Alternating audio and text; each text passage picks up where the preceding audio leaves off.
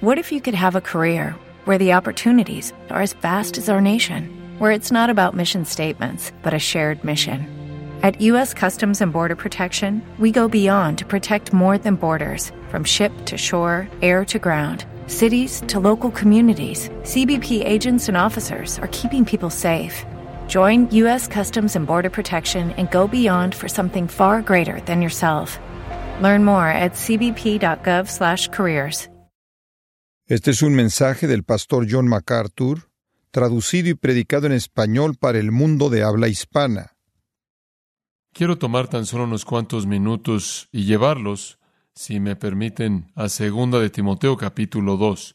Para aquellos de ustedes que tienen su Biblia, pueden acompañarme a segunda de Timoteo capítulo 2. Segunda de Timoteo, como probablemente saben, fue la última carta que el apóstol Pablo escribió, la última carta inspirada que él escribió. En el momento en el que él escribió esto, él era un prisionero. No pasó mucho tiempo después de esta carta que él tuvo que entregar su vida. De hecho, hasta donde podemos saber, su cabeza fue cortada y él entró a la presencia del Señor. Entonces, esta es su última carta y él la escribe a Timoteo, quien tiene unos 30 años menos que él y quien, en términos relativos, es un joven. Y en un sentido, él está transmitiendo su responsabilidad espiritual a Timoteo. Pablo había fundado todas las iglesias, como ustedes saben, él había administrado la palabra de Dios, él tuvo un ministerio evangelístico tremendo, él había sido responsable por impartir y formular la doctrina para el cimiento de la iglesia venidera, y ahora él quiere entregarle la estafeta, por así decirlo, a otro hombre. Él se va, él está por irse y recibir su recompensa. El tiempo de su partida se ha acercado. Él está listo para ver al Señor, pero él quiere asegurarse de que alguien vaya a continuar con el trabajo y el hombre clave es Timoteo. Entonces es muy importante para Pablo asegurarse de que Timoteo está listo para la responsabilidad. Observen el versículo 1 del capítulo 2. Este básicamente es el enfoque general que él quiere enseñar. Tú pues, hijo mío, esfuérzate en la gracia que es en Cristo Jesús. Pablo ya ha experimentado lo que Timoteo está por experimentar, y Pablo sabe que va a demandar gran fortaleza espiritual, el poder sobrevivir para ser eficaz. Y entonces él escribe esta última carta alentando a Timoteo a que sea fuerte. Ahora, ¿por qué dice él esto? Bueno, para ser muy honestos con ustedes, parecía que Timoteo no era muy fuerte en este punto en particular en su vida. Allá atrás en el capítulo 1, él dice en el versículo 5, trayendo a la memoria la fe no fingida que hay en ti, la cual habitó primero en tu abuela Loida y en tu madre Eunice, y estoy seguro que en ti también. Él dice, sé que eres salvo, sé que eres creyente, sé que tienes una fe real en Jesucristo, estoy agradecido por eso. Pero, versículo 6, te aconsejo que avives el fuego del don de Dios que está en ti. ¿Qué es eso? El don para el ministerio, predicar, enseñar, guiar la iglesia, hacer la obra de evangelista, todo lo que Dios le había dado a Timoteo que hiciera. Y aparentemente Pablo está diciendo, sé que tu fe es real, pero tu don, en cierta manera, se ha debilitado. El fuego de tu pasión se ha apagado y quiero que lo avives. En el versículo 7 él dice, porque Dios no nos ha dado espíritu de cobardía, sino de poder, de amor y de dominio propio. Esto nos lleva a creer que no solo Timoteo, en cierta manera, había descuidado sus dones y no los había usado un poco, sino que él inclusive era un poco tímido, cobarde. Sabemos que él había enfrentado a algunos filósofos que estaban enseñando filosofías algo complejas. Él se había encontrado con líderes muy, muy fuertes en la iglesia en Éfeso, en donde él estaba cuando él recibió esta carta. Él estaba tratando de enfrentar los problemas en la iglesia, deshacerse de los líderes malos, meter a líderes buenos, y en el proceso de hacer eso, él enfrentó mucha oposición y en medio de toda esa oposición él pudo haberse acobardado un poco, haber sido algo tímido por forzar el asunto. Entonces aquí hay un hombre que tiene una fe sincera, pero está descuidando su don, no lo está usando bien, está perdiendo la valentía que él tuvo en el pasado en la causa de Cristo. Y él profundiza en el versículo 8, él dice, no te avergüences del testimonio de nuestro Señor. ¿Podría ser que Timoteo inclusive había manifestado vergüenza hacia Cristo? que él se había avergonzado de hablar por Cristo, avergonzado inclusive de representar a Cristo. Y conforme vemos a este joven, comenzamos a preguntarnos si él es el tipo de persona al quien quieres entregarle esta feta, ¿verdad? Es sorprendente que Pablo le dijo, sé fuerte. Ahí en el versículo 13 le dice, retén la forma de las sanas palabras que de mí oíste. ¿Qué está diciendo? Aférrate a tu teología, aférrate a tu doctrina. Versículo 14, guarda el buen depósito por el Espíritu Santo que mora en nosotros. Y el tesoro era la palabra de Dios que había venido a Timoteo. Todo lo que hasta ahora había sido revelado se le había entregado como un tesoro. Entonces Él nos está diciendo, como ustedes saben, aquí hay un hombre que supuestamente debe continuar con el ministerio de Pablo, el cristiano más grande, claro, fuera del Señor que jamás vivió. Y Timoteo debe continuar. Y él no está usando su don como debiera. Él es un poco tímido y le falta valentía y denuedo. Él pudo haber estado avergonzado en un par de ocasiones de Cristo y de identificarse con Pablo. A él se le tiene que decir que tiene que aferrarse a la teología sana y guardar el tesoro. Es muy posible que estamos viendo a Timoteo en un punto muy, muy débil en su vida, un punto muy débil. Él está enfrentando la persecución desde afuera del mundo. Él está enfrentando aflicción en el interior, ya que la gente en la iglesia no le gusta lo que él está tratando de hacer. Además, en la primera carta que él escribió a Timoteo, él dijo, huye de las pasiones juveniles. Y Timoteo estaba luchando con las pasiones que ocupan la mente de un joven y probablemente se está diciendo a sí mismo, ¿quién soy yo para estar en el ministerio cuando estoy luchando con la pasión en mi propio corazón? Además, él le dijo, Timoteo, el siervo del Señor no debe ser contencioso y pelear. Y Timoteo probablemente estuvo en algunas reuniones con líderes en la iglesia y se peleó y perdió algo de su credibilidad. Él realmente estaba luchando. Entonces Pablo le dice, mira, sé fuerte Ahora ya han oído ese mensaje. Aquellos de ustedes que han estado en una iglesia o han ido a un campamento, han oído a un líder de campamento ponerse de pie y decir, ahora realmente ustedes necesitan dedicar su vida al Señor, necesitan volver a comprometerse en su vida. Todos hemos enfrentado eso, todos hemos oído, ustedes saben, ese tipo de mensajes motivacionales del compromiso, dedicación, consagración, reconsagración, todo eso, pero entendemos lo que eso significa. Digo, es suficiente decir, Timoteo, sé fuerte. ¿Qué vas a hacer como a hueso? Y saben una cosa, ustedes han oído esos sermones que en cierta manera son pláticas motivacionales y no hay nada muy concreto. Tú, en cierta manera, solo te vuelves sentimental. Me acuerdo estando en un campamento, solíamos aventar una vara ahí en la fogata y decir, quiero quemar mi vida antigua y dedicar mi vida a Cristo. Y los jóvenes se ponían de pie y aventaban su vara al fuego. Me acuerdo de un joven que pasó se quitó su reloj y estaba muy sentimental y dijo, quiero dedicar mi tiempo al Señor. Y él aventó su reloj al fuego. Digo, eso es algo agradable, pero no es dedicación, es mala administración. Rescate ese reloj rápido. Ustedes saben, no entreguen su tiempo al Señor al quemar su reloj. Pero como ustedes saben, muchos de nosotros somos así. No sabemos lo que significa. Alguien dice, dedícate, comprométete con Cristo. No estamos seguros de lo que eso significa. Me acuerdo que estaba en la parte de atrás de Grace Church en una ocasión. Habían instalado unas bocinas nuevas y me pidieron si podía ir a la parte de atrás y escuchar al coro y ver si se oía mejor. Y esto realmente pasó. Claro, esta es la parte sur de California en donde puedes esperar cualquier cosa. Pero estaba en la parte de atrás y una señora entró por la puerta de atrás y ella tenía un poodle, o no sé si era un poodle o era un chihuahueño. Ustedes saben, uno de esos pequeños perros que parecen una rata sobrecrecida, ustedes saben. Entonces ella vino con este chihuahua, este perro chihuahua, y entró a la iglesia y lo traía con una correa. Estaba vestido de manera apropiada, traía un collar así como brillante. Digo, se veía algo raro y ella entró por la parte de atrás, nunca olvidar esto, y empezó a caminar por el pasillo del medio. Y el ujier, como ustedes se imaginarán, parpadeó dos veces y se da cuenta de que tiene que detener a esta mujer. No puedes meter a un perro ahí a menos de que sea un perro para alguien invidente. Ustedes saben, no tenemos perros en una iglesia. Y él caminó por el pasillo y la tomó del brazo y le dijo, Nunca lo olvidaré. Se puso de pie y le dijo, Lo siento, señora, usted no puede entrar con el perro. Y ella lo vio al ojo y esto es una cita. Ella dijo, Oh, esto está bien. Él acaba de rededicar su vida al Señor y vamos camino al cuarto de oración. Y ella estaba hablando en serio. Ahora me doy cuenta de que su elevador no llegaba al piso de arriba. Ustedes saben, ella le faltaban unos cuantos tabiques.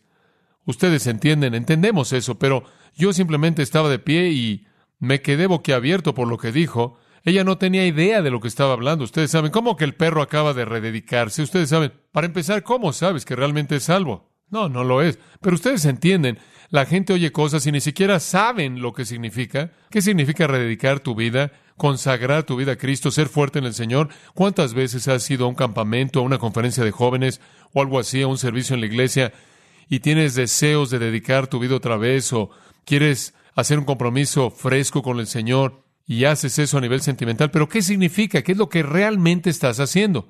Bueno, necesitas más que una plática motivacional. Digo, una plática motivacional te va a llevar hasta cierto punto. Me acuerdo cuando estuve en la universidad, estábamos jugando un juego de fútbol americano contra otra escuela que deberíamos haberles ganado. Y estábamos ahí en los vestidores abajo del estadio a medio tiempo. El marcador era 0-0 y nuestro entrenador estaba muy enojado. Muy enojado porque era un juego importante y no estábamos haciendo nada allá afuera.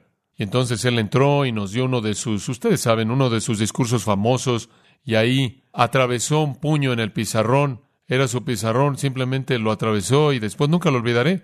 Habían varias filas de vestidores ahí formados, y él aventó un costal ahí a un vestidor y cayeron uno tras otro como un dominó. Ustedes me entienden.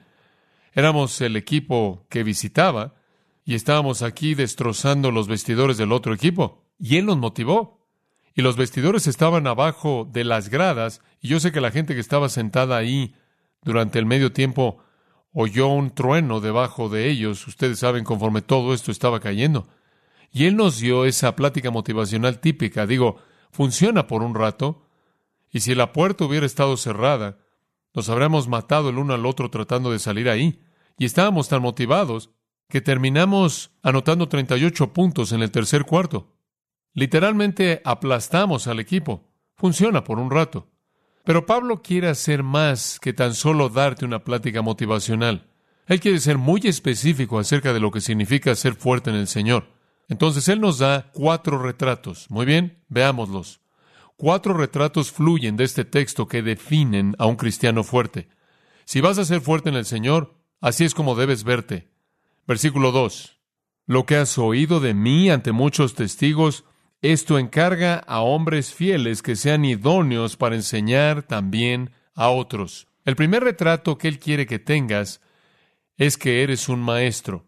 Eres un maestro. Timoteo, ha sido enseñado por mí. Debes enseñar a otros que puedan enseñar a otros. Un cristiano fuerte es alguien que aprende para enseñar. Si quieres saber si tu vida realmente está comprometida con Cristo, y a un nivel de dedicación, entonces hazte la siguiente pregunta. ¿Qué tan involucrado estoy en el proceso de aprender para que pueda enseñarle a alguien, para que ellos puedan enseñar a alguien? Esa es una imagen espiritual que el cristiano lleva. Alguien te ha enseñado. Alguien en este momento te está enseñando. Hay gente que está invirtiendo sus vidas en ti con las cosas de Dios. ¿Qué estás haciendo con ellas? Un cristiano comprometido es un maestro.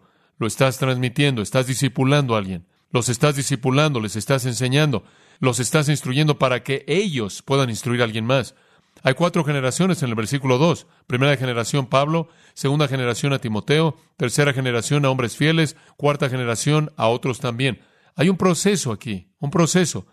Tú estás en una carrera de relevos. La mejor manera de verlo es una carrera de relevos. Alguien te entregó la estafeta y tú eres responsable de correr tu parte de la carrera y entregar esa estafeta a alguien más. Y todo comenzó con Jesús, quien le entregó la estafeta a los apóstoles. Las cosas que Jesús comenzó a hacer y enseñar se las transmitió a los apóstoles según Hechos 1.1. Los apóstoles se la entregaron a alguien, alguien se la entregó a alguien, alguien se la entregó a alguien y llegó a alguien y alguien te lo dio a ti. Alguien te está dando la verdad de Dios y estás en el mismo proceso de entregársela a alguien más. Dices, bueno, no conozco mucho. Bueno, encuentra a alguien que conoce menos que tú y cuéntale todo lo que conoces. Después encuentra a alguien que conoce más y aprende todo lo que saben. Métete en el proceso. ¿Sabes una cosa? Cuando yo estuve en la universidad, corrí en el equipo de atletismo. Yo corría los sprints y estaba en algunas de las competencias de salto y después corrí la segunda parte en la carrera de relevos en una milla, la cual es una vuelta a 400 metros o una carrera de 440 yardas. Y llegamos a la final de la competencia de Orange County, ahí en la carrera de relevos de una milla, y estábamos muy emocionados. Habían unos cinco o seis equipos en esa final y pensamos que teníamos una buena oportunidad de ganar. Teníamos a un hombre que era bastante bueno, yo corrí en segundo lugar, el primero es el que lleva la delantera, el segundo la pierde. Tienes dos para reponerte, ustedes saben, ahí es donde me colocaron. Entonces, yo básicamente era un jugador de béisbol, pero también me metieron en carreras. Y entonces llegamos a esa carrera. Teníamos un hombre que realmente podía correr y pensamos que podíamos ganarlo. Entonces comenzó la carrera, se oyó el disparo de salida y el primer hombre corrió muy bien, hizo un gran trabajo con la parte que le tocaba. Llegó en primer lugar y resulta que me entregó la estafeta de manera perfecta.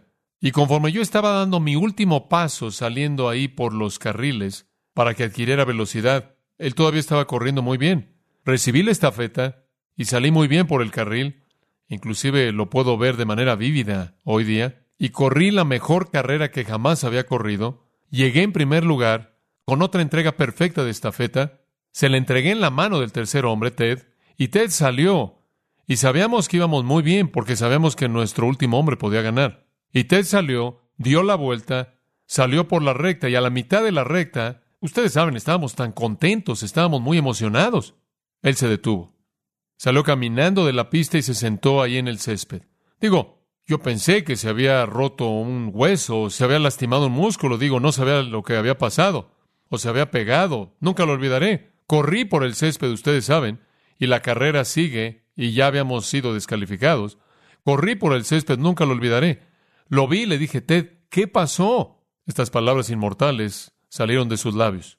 No sé, simplemente ya no me dieron ganas de correr. Eso es exactamente lo que dijo.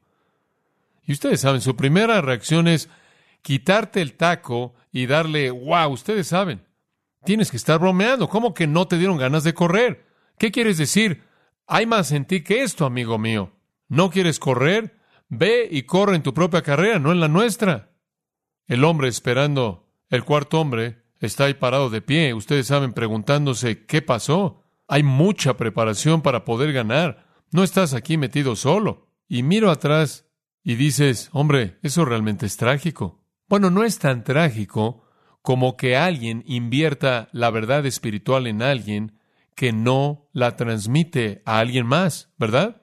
Tienes una responsabilidad tremenda. Jesús dijo, al que mucho se le da, mucho se le demandará. Saben una cosa, cuando yo fui alumno en el seminario, el doctor Charles Feinberg era un director del seminario. Él era un hombre judío brillante, de hecho él estudió para ser rabino y después se convirtió a Jesucristo y comenzó a estudiar la Biblia por sí mismo. Él era tan brillante que conocía 35 idiomas. Me acuerdo que en dos semanas él aprendió holandés para que pudiera leer una teología holandesa. Simplemente tenía una mente inmensa. Todos sus hijos tienen dos doctorados en filosofía. Ustedes saben, la genética en esa familia era increíble. Pero de cualquier manera, el doctor Feinberg era el director de mi seminario y él era tan astuto en las escrituras. Yo estaba tan asombrado de este hombre. Él se volvió mi maestro personal a lo largo del seminario. Tomé toda clase que él enseñó y me rompí la cabeza por sacar una A en cada clase que él enseñó, porque yo nunca podía imaginarme que alguien pudiera sacar menos que una A en su clase y él estuviera satisfecho con eso. Y él me tomó del brazo a nivel personal. Él me llevó a su casa y me enseñó su biblioteca personal y como ustedes saben, algunas personas tienen libros de los rollos del mar muerto. Él tenía fotocopias. Él leía los rollos, no los libros acerca de los rollos. Y él hacía sus devociones en la peshita siriaca. Ustedes saben, digo, él estaba en otra dimensión. Y le hicimos una pregunta simplemente para tratar de probarlo y le decíamos, ¿qué es lo que ese versículo significa en Primero de Reyes 4.6?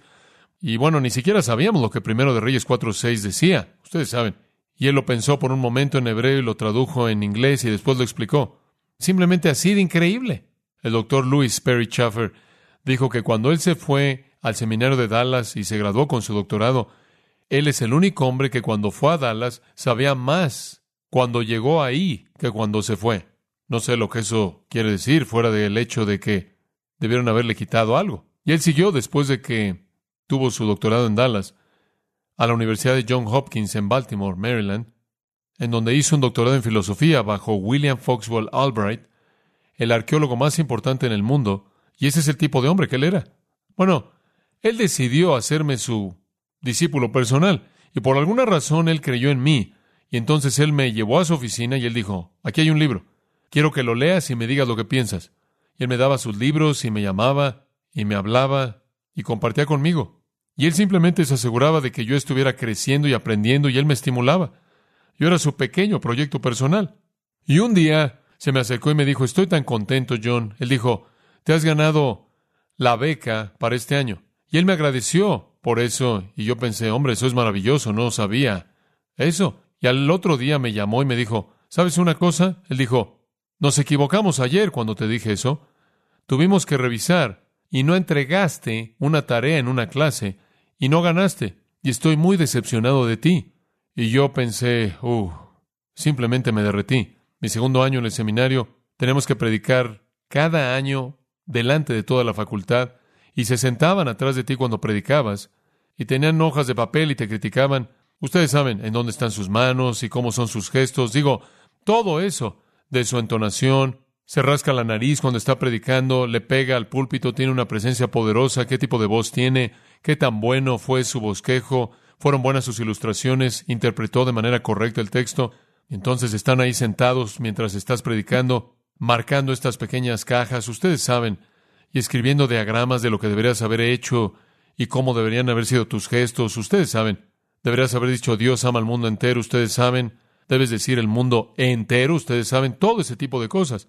Y allí estaban analizando todo eso y estaban allá atrás. Bueno, a mí se me asignó predicar en mi segundo año y me puse de pie y tenía el pasaje que Feinberg me había asignado, segundo de Samuel capítulo 7, y tenía que hacer una exposición bíblica de eso y predicar un sermón y prediqué con todo mi corazón, conforme a lo mejor de mi capacidad, y todos estos hombres habían llenado sus hojas de evaluación pero había una que realmente me preocupaba. Nunca lo olvidaré. La lección más grande que jamás aprendí. Salí de la puerta del seminario y allí estaban de pie todos y te entregaban las hojas conforme salías.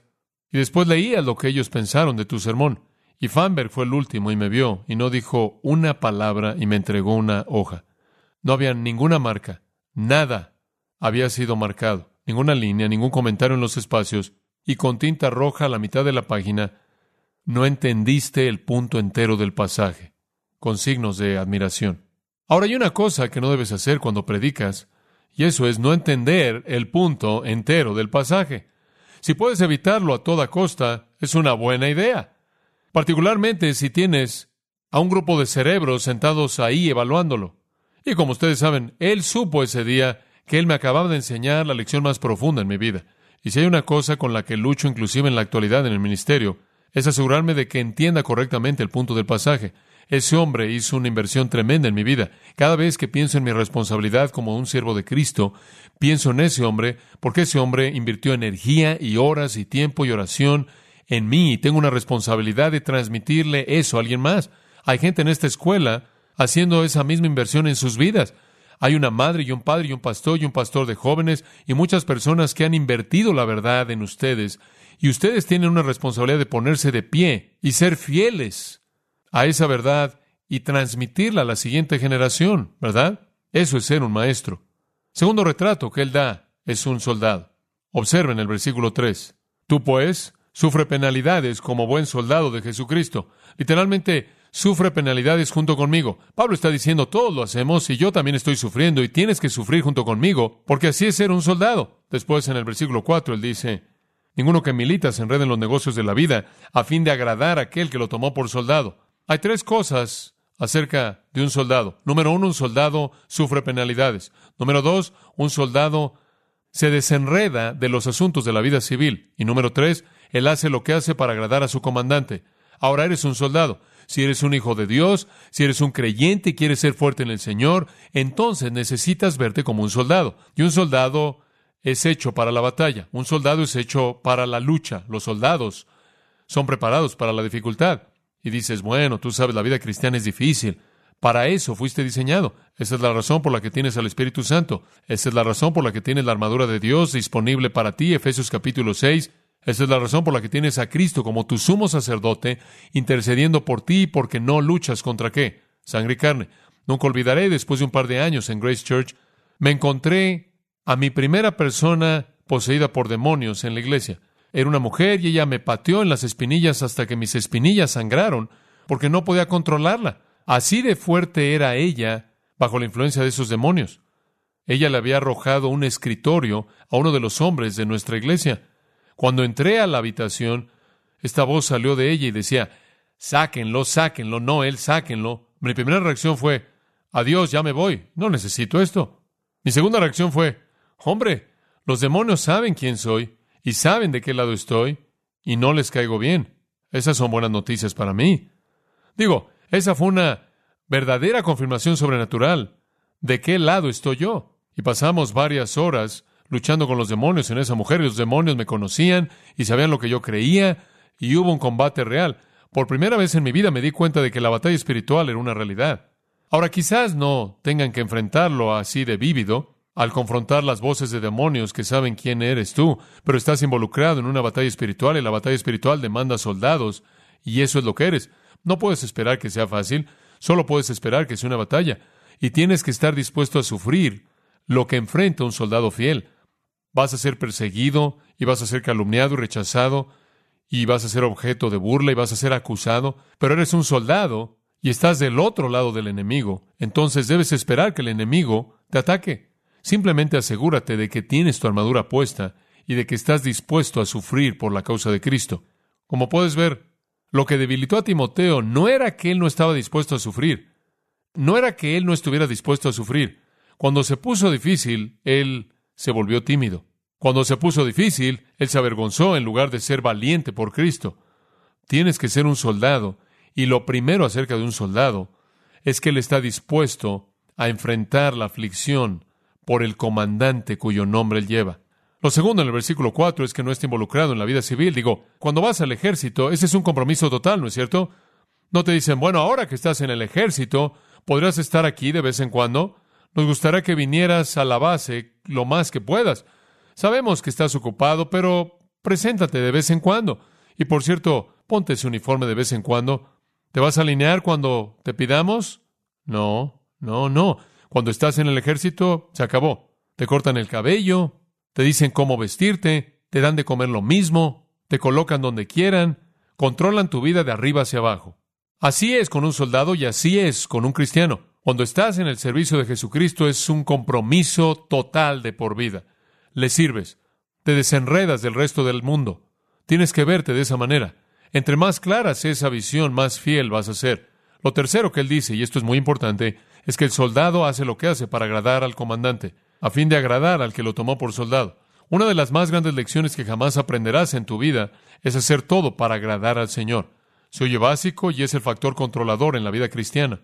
David dijo, a Jehová siempre he puesto delante de mí, Salmo 16, controlaba su vida. Solo hago lo que agrada a Dios. Y todo lo que hagáis, sea que comáis o bebáis, hacedlo todo para la gloria de Dios. Vivo mi vida de esa manera, eso controla todo lo que hago. Si me preocupa lo que la gente piensa, tengo problemas. Pablo dice, tengo en poco lo que la gente piensa de mí. 1 Corintios 4. Tengo en poco lo que yo pienso de mí mismo. Estoy influenciado a mi favor. Me preocupa seriamente lo que el Señor piensa de mí. Un reportero me dijo en una ocasión, ¿para quién preparas tus sermones? Le dije, para el Señor. Para el Señor. Digo, a Él es al que tengo que agradar. Eso está conscientemente en mi mente, en mi servicio. ¿Estoy agradando al Señor? Tuve una buena ilustración de esto cuando estaba en la universidad. En los días cuando estuve en la universidad, los alumnos de primer año no podían jugar en deportes recreativos. Entonces, como alumno de primer año, tenías que esperar hasta tu temporada de segundo año. Fue mi temporada de segundo año en el fútbol americano y tuvimos nuestro primer juego. Fue nuestro juego de apertura, estábamos jugándolo en el Tazón de las Rosas y estábamos jugando contra un equipo bastante bueno, un equipo bastante bueno, y en este punto ni siquiera puedo acordarme quién era, para ser honesto con ustedes. Pero bueno, tuvimos un juego importante y llegué al primer equipo y estaba jugando como corredor en la parte de atrás, lo que llaman una combinación de running back y un receptor. Y mi trabajo Salimos y en la primera jugada la llamaban una jugada 27 Power Blast, la cual es una jugada en donde había un equipo doble en el hombre de afuera y después yo soy el hombre principal que está metiéndose por el agujero y mi trabajo, mi responsabilidad era sacar al linebacker. Bueno, digo, ustedes saben, los linebackers son hombres grandes, feos, ustedes saben. Entonces, cuando estaba sentado ahí, ustedes saben, en cierta manera es como si todo hubiera entrado en cámara lenta. Lo llamaban un 27 Power Blast y vi por allá. Este es mi primer intento en un juego de fútbol americano a nivel universitario, ustedes saben. Y estoy viendo a este linebacker y entre más lo veo, más grande se vuelve. Es como si alguien lo está inflando. Y parece que está creciendo y creciendo. Y nunca olvidaré la situación porque se abrió el agujero y tuve que pasar por ahí, claro. No sabía qué hacer y tenía un poco de miedo. No quería terminar con mi carrera entera en este hombre y él tenía cierta reputación. Entonces, en cierta manera, solo lo empujé un poquito y él me tiró y pasó por el agujero y perdimos unas ocho yardas. Y había un gran montón de cuerpos por todos lados y no debías comenzar un juego así. Eso no es bueno. Regresé con mi equipo, pensé, bueno, nadie se va a dar cuenta de lo que pasó, ¿verdad? Más tarde en el juego, no sé, tuvimos un touchdown o alguien corrió 70 yardas o algo así, ganamos el juego, entonces pensé, bueno, nadie se va a molestar con eso. Bueno, el lunes fuimos al gimnasio para prepararnos para el entrenamiento y el letrero en el pizarrón decía, repórtense en el cuarto de filmación. Y estaba a punto de tener mi primera experiencia con el cuarto de filmación. Y entramos ahí, nos sentamos, ustedes saben, estábamos algo emocionados porque ganamos nuestro primer juego. Y yo pensé, eso no lo grabaron porque es la primera jugada del juego y no lo tenían preparado y algunas veces pierden las primeras dos jugadas. Pero bueno, estaba en la primera parte de la grabación y la cámara estaba de mi lado en el campo, en nuestro lado. Entonces yo estaba ahí en perspectiva total, simplemente con panorama total, de manera panorámica. Y ahí yo llego y pum, bang, wham, ustedes saben, es obvio lo que pasó. Entonces el entrenador dice, paren el proyector. Repite eso. Después estas palabras famosas. Caballeros, vean a MacArthur. Eso es lo que él dijo. Y él lo repitió cinco veces, adelante y atrás, cinco veces, cinco veces. Y la parte triste es que nunca mejoré. Las cinco veces hice exactamente lo mismo. Fue la lección más grande que jamás aprendí. Salí de ahí tan humillado que el resto de mi carrera solo tenía un nombre en mente. No me importaba lo que las porristas pensaban, mi novia, mis papás, solo me preocupaba un hombre que iba a enfrentar el lunes. Esa es una buena analogía espiritual. Cuando sirves al Señor Jesucristo, Él es el comandante en jefe al que debes agradar. ¿Qué significa estar dedicado? Significa ser un maestro que transmite lo que aprende. Significa ser un soldado que está dispuesto a sufrir penalidades, que está dispuesto a separarse del mundo y hacer todo lo que hace para agradar al comandante. Tercer retrato. Tercer retrato en el versículo 5 está relacionado con la analogía que acabo de dar. Y también el que lucha como atleta no es coronado si no lucha legítimamente. El tercer retrato es que eres un atleta. Tienes que verte a ti mismo como un atleta. Ahora hay un par de cosas acerca de un atleta. El verbo atleo implica esfuerzo, implica que haces un máximo esfuerzo. Ross Hodge, quien solía estar en el personal aquí, era un campeón mundial en el decatlón, uno de los más grandes deportistas en la historia del mundo. Todavía tiene los cinco mejores títulos en la vida del decatlón. Y Ross fue un entrenador en el equipo de decatlón de Estados Unidos un año creo que fue en 1974. Estábamos ahí en Eugene, Oregón, y estaba de pie ahí en Eugene, Oregón, ahí en la pista, porque era la competencia más grande de decatlón en la historia del mundo. Rusia, Polonia y Estados Unidos tenían a los mejores deportistas de decatlón en el mundo. Todos estaban ahí. La idea era ver quién era el mejor en el mundo. El que tenía el récord mundial estaba ahí. El segundo, el tercero, el cuarto, todos ellos estaban ahí. Ross era el entrenador del equipo de Estados Unidos. Y estábamos de pie ahí, y yo estaba viendo a estos hombres calentando, un hombre enorme de Polonia. Él debe haber sido un hombre de más de dos metros de altura, enorme. Y después estaba un gran ruso, quien en ese entonces era el que tenía el récord mundial. Habían un par de muy buenos deportistas de Estados Unidos. Y yo le dije a Ross, ¿quién es el mejor atleta aquí? Y él apuntó a un hombre que realmente ama a Cristo, quien es un buen, buen hombre y un amigo. Él inclusive visitó nuestra universidad, llamado Freddy Dixon. Él dijo, Freddy Dixon es el atleta más grande en el mundo. Yo dije, ¿quién va a ganar? Él dijo, ¿ves allá ese hombre de estatura baja que nunca has oído de él? Él va a ganar. Yo le dije, ¿cómo es que él va a ganar? Si no es el atleta más grande en el mundo. Y él dijo, porque él es el competidor con la mayor fortaleza mental que jamás he visto en mi vida. Él no va a perder. Él se rehúsa a perder. Y si necesita hacerlo cinco veces en su vida, lo va a hacer, porque así de fuerte es a nivel mental. Y así fue. Al final del segundo día, y al atardecer, cuando están corriendo la carrera a distancia, él llegó con lo mejor que había hecho en su vida. Fue la cuarta o quinta vez que había ganado, con un récord ese día. Dos años más tarde el mundo entero sabía de él, porque él ganó el oro en Montreal. Su nombre es Bruce Jenner. Y él lo ganó, porque él no quería perder. Hay algo que debe ser dicho en eso, no solo en el deporte, sino en la vida. Y eso es lo que un atleta hace. Él tiene este compromiso mental con ganar. Con frecuencia he dicho que la mayoría de los cristianos que realmente no alcanzan su potencial espiritual no lo alcanzan porque no les importa alcanzarlo. No están muy interesados. Es indiferencia. Y algunas veces es indiferencia lo que separa a los ganadores de los perdedores, no capacidad. Desde un punto de vista espiritual, necesitas tener el deseo de ganar.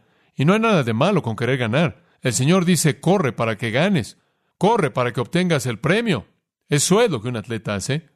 No hay honor alguno en perder. Tú no le dices a un atleta cuando gana una carrera, oh, eres tan egoísta, ¿por qué no dejas que alguien más gane? Si el hombre desperdicia la carrera, es un vago. No, el máximo esfuerzo es honrado. Lo segundo que él dice, lo hace para ganar el premio y lo hace legítimamente, esto es según las reglas. Si vas a ser un atleta, tienes que guardar las reglas. Aprendimos eso, ¿no es cierto? Con Ben Johnson. Qué tragedia. Ben Johnson corre los 100 metros en la Olimpiada y él establece el récord mundial y gana el oro, pero él hizo trampa. Él hizo trampa. Hubo un hombre en la Olimpiada anterior quien ganó, ustedes saben, con la lucha ahí de esgrima, y él hizo trampa. Él alteró ese tablero electrónico para que pudiera registrar golpes que nunca sucedieron y le quitaron su medalla de oro. Tienes que hacer las cosas según las reglas.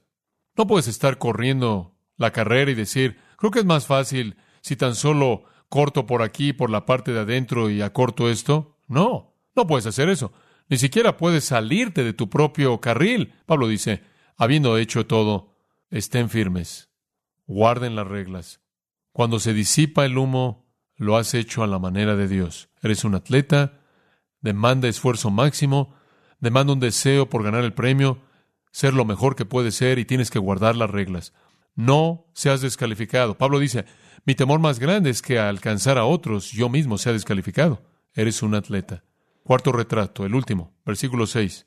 El labrador, para participar de los frutos, debe trabajar primero. Tienes que verte como un granjero. ¿Qué hace un granjero? Él planta y cosecha y prueba la cosecha. Esa es una de las cosas más maravillosas de la vida cristiana, y es plantar, ¿no es cierto? Sembrar la semilla y probar el resultado. Hombre, es tremendo. Lo que más me emociona del Masters College, ¿saben lo que es? Ver el fruto de la labor de toda persona comenzando a mostrarse en las vidas de ustedes, jóvenes. Eso es emocionante para mí. Eso es probar el fruto. Digo, es lo mejor de estar en el ministerio. Eso es emocionante. Y podrá darles docenas de ilustraciones de lo que es probar el fruto del poder de Dios en la vida de una persona. Es fenomenal. Historia, anécdota tras anécdota tras anécdota de vidas transformadas. Me acuerdo cuando bauticé a una de las principales personalidades de la pornografía en Hollywood conforme él profesó su fe en Jesucristo. Digo, tienes que saber que eso es algo emocionante. Me acuerdo cuando bauticé al líder de los ángeles infernales de Houston. Digo, él tenía tatuajes por todos lados. Él había sido redimido. Resulta que su vocabulario realmente todavía no estaba preparado para el testimonio público. Resulta que conforme él estaba compartiendo cómo el Señor había cambiado su vida, causó que las damas de edad se despeinaran al oírlo. Fue una tarde muy interesante. Él también dijo, ¿saben una cosa? La última vez que estuve en la iglesia, entré por el pasillo de en medio con mi motocicleta y le arrojé una cuerda al pastor y lo arrastré y lo saqué por las escaleras hasta la calle. Y yo estoy pensando, gracias al Señor, gracias al Señor, ustedes saben. Pero digo, es sorprendente ver el fruto del ministerio. Es emocionante ver eso. Y tienes que verte a ti mismo como un granjero. ¿Qué hace un granjero? Siembra la semilla, siembra la semilla, siembra la semilla espera pacientemente y después prueba la cosecha. Jóvenes, ¿qué es un cristiano dedicado? Un cristiano dedicado es alguien que enseña lo que él ha aprendido. Un cristiano dedicado es alguien que se ve a sí mismo como un soldado hecho para las dificultades. Hecho para separarse del mundo y hecho para pelear para agradar al comandante. Un cristiano dedicado es un atleta que corre conforme al máximo de su capacidad para ganar el premio que el Señor ha prometido y guarda las reglas. Y un cristiano fiel dedicado es alguien que siembra la semilla porque él prueba el fruto, lo cual es el gozo más grande en la vida cristiana, ver lo que Dios hace en las vidas de otros. No te enredes en ser egoísta. Entrega tu vida a otros y disfruta el sabor de eso cuando comienza a regresar y ves cómo Dios te usa para cambiar las vidas de otras personas. ¿Quieres ser fuerte en el Señor? Sé un maestro, soldado, atleta, granjero.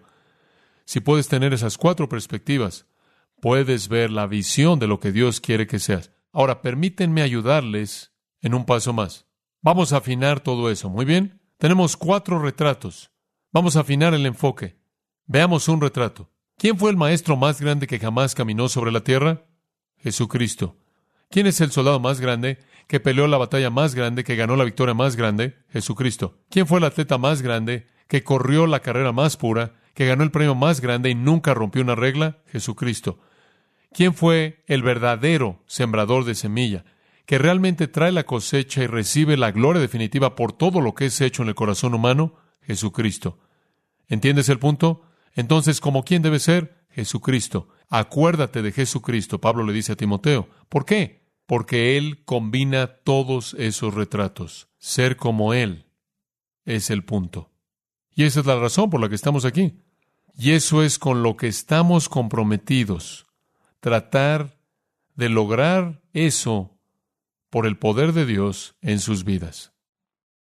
Usted ha escuchado a John MacArthur, maestro bíblico de gracia a vosotros.